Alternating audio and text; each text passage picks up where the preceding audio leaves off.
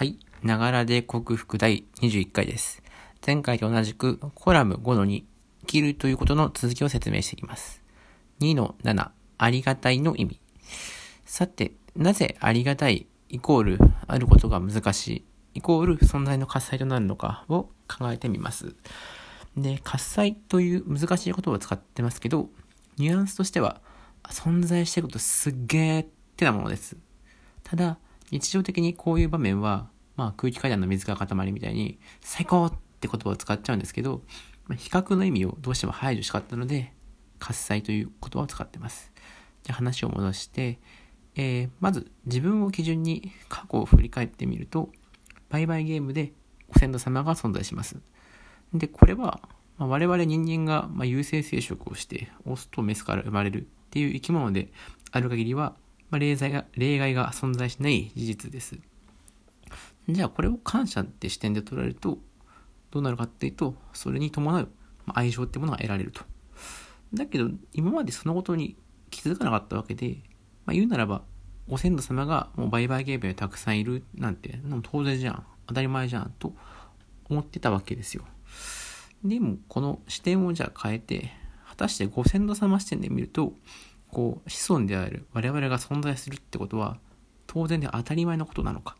ま、そこをよく考えてみようって話です。じゃあ、わかりやすく、ひいじいさんばあさんの時代に行ってみる。と、それがこの2枚目の真っ暗な図です。で、まあ、ひいじいさんばあさんって言えば、まあ、多くの人にとっては明治、大正ぐらいのまで遡るかと思います。で、その人たちが出会って子供が生まれて、まあ、じいさんばあさんの世代になると。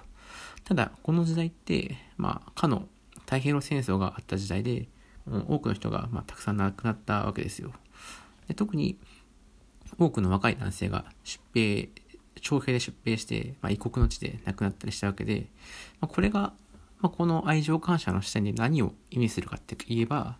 戦争がなければ生まれていたかもしれない子孫、それが存在する可能性そのものをこう、ブチブチと潰してしまったってことで、とんでもない数の可能性が失われちゃったわけですよ。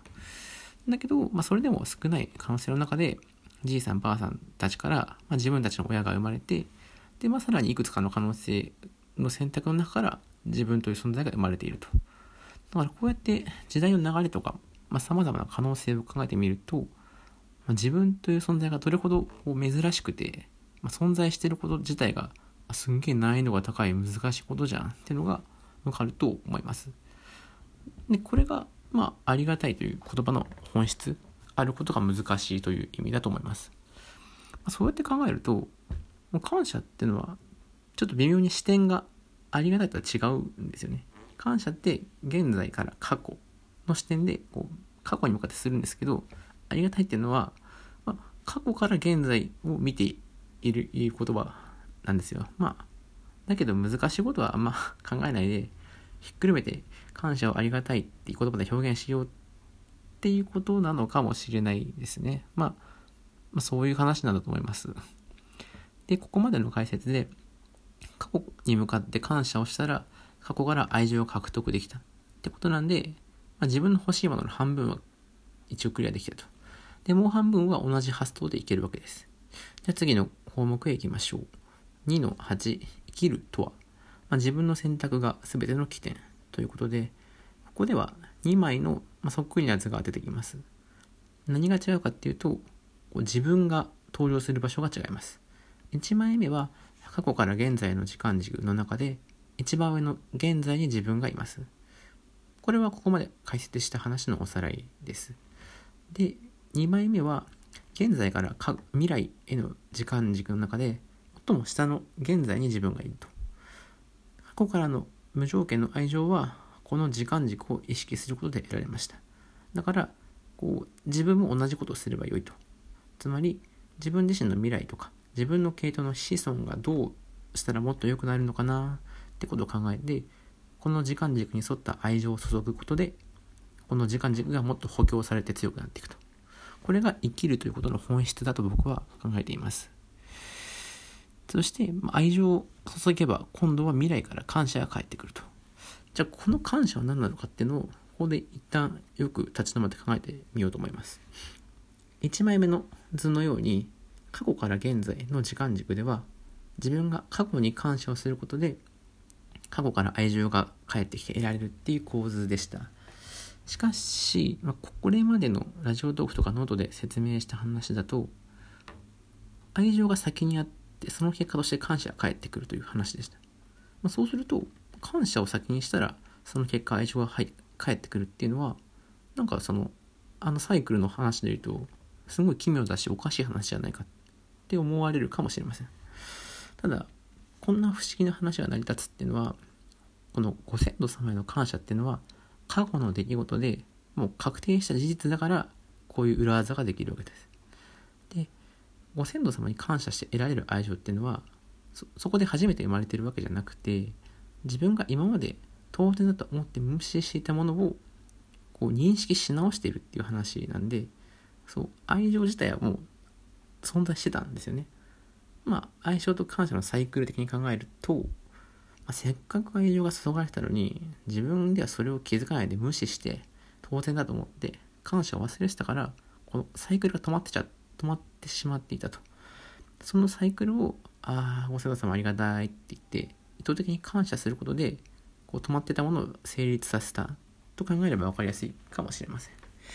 では話を未来の愛情と感謝の話に戻しますとやっぱり愛情が先でその結果として感謝ってものがあるわけです。で、逆に言えば、自分が未来に向かって何かしら愛情を注げば、感謝が返ってくるかもしれない。で、この感謝感謝って言ってるものを、まあ、平たい言葉で言い換えると、あんたがいたおかげでなんとかなったよっていう言葉に、ま言い換えられるかなと思います。例えば、あんたは子供を産んでくれたから、孫である自分が存在できるよとか、あんたが仕事頑張ってくれたから、その恩恵を受けることができるよとか。つまり、現在ではなくて未来の誰かしらからあんたのおかげでという存在の喝采が返ってくるこれが自分が存在する意義と言えるのではないでしょうか、まあ、だとすればこう似た言葉として存在目的というものがありますけども、まあ、これはこのあんたのおかげでっていう存在意義的なものをこう積極的に能動的に取りに行こう獲得しようっていう営みがまあ目的を持って何かするということなのかもしれません。まあ、こんな感じで自分が欲しいと思っていた、こう、三本柱の2本目、存在意義を獲得できました。イエーイと。じゃあ最後のとこ行って、2の9、自分の拠り所、自分を貫く時間軸です。えー、まあ3本目の、3本目というか、丸1って書いてありますけど、この拠り所を手に入れるのは、あとは簡単な話で、えっ、ー、と、まあ、1本目の過去からの愛情、2本目の未来からの存在意義。でこの2つをしっかり意識できれば自分の中に過去現在未来っていう時間軸が出現するわけです。でこの自分を貫く時間軸的な感覚これが自分をこれから支えてくれるよりどころとなっていきますと。まあそうは言われても、まあ、この今までしてきた脳ト療法なり何なりの過程っていうのは、まあ、言うなればもう一度生まれ直すに等しい作業なのでどうやってこの新しく手に入れた時間軸というものをよりどころとして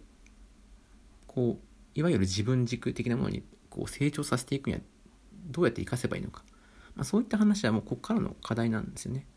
でこの点についてはまあ僕のなんかいろいろが、えー、まとまってまあ、第2期の、まあ、欲求開発というノートで書いてますけど、まあ、それに従ってまとめる日が来るのを待っていただけるとありがたいのかもしれません。ただ、まあ、その前に愛着障害と無条件の愛情についてもうがっつり解説しておく必要があるので、えー、そこで次回からはコラム6の3カッコ仮の無条件の愛情とはを解説していこうと思います。ちょっと早口になっちゃいましたけど、まあ、今回はこれで終わりです。では、さようなら。